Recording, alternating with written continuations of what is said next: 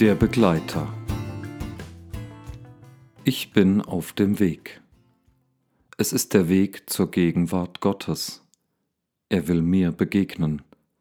Das tut er unterwegs. Deswegen nenne ich es eine Wallfahrt. Feiern werden wir und fröhlich sein.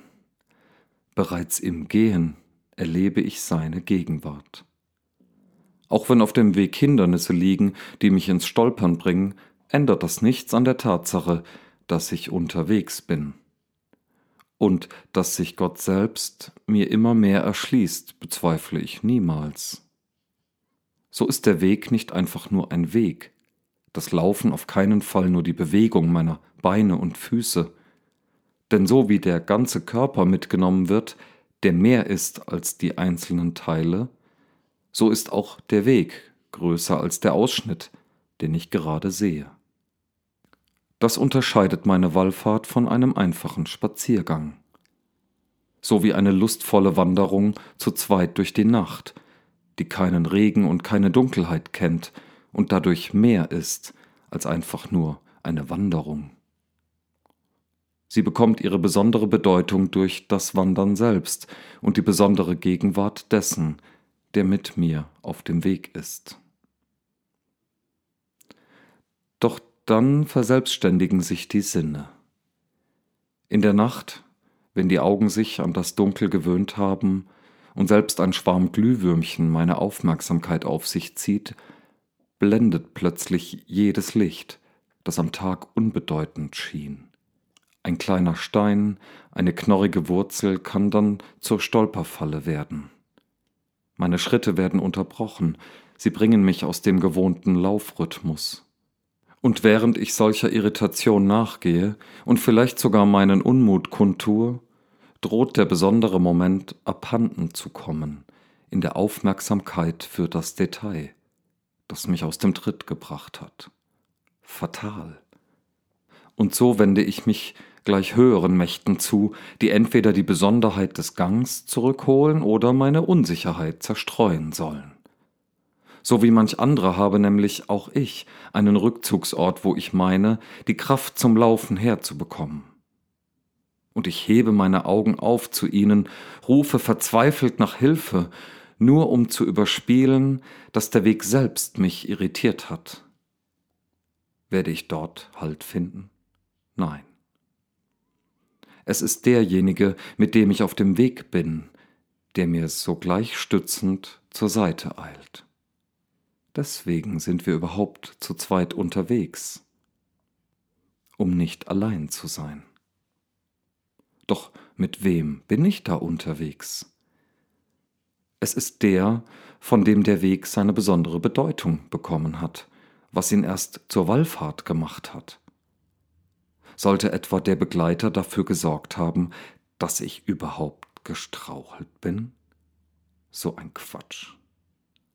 Wenn es nach ihm gegangen wäre, hätte mich das Straucheln gar nicht aus dem Tritt gebracht.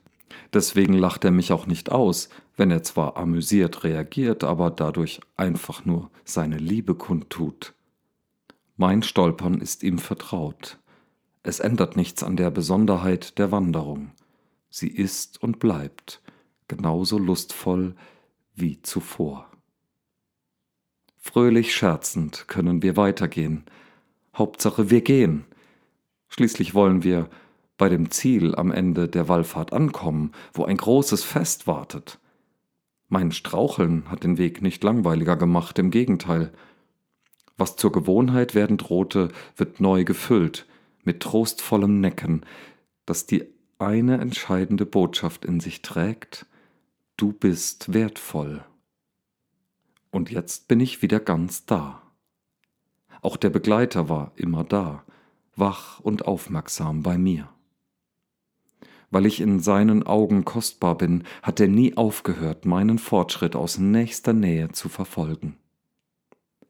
Keiner kann müde werden, wenn so jemand neben einem herläuft. Der gemeinsame Weg bleibt aufregend und spannend.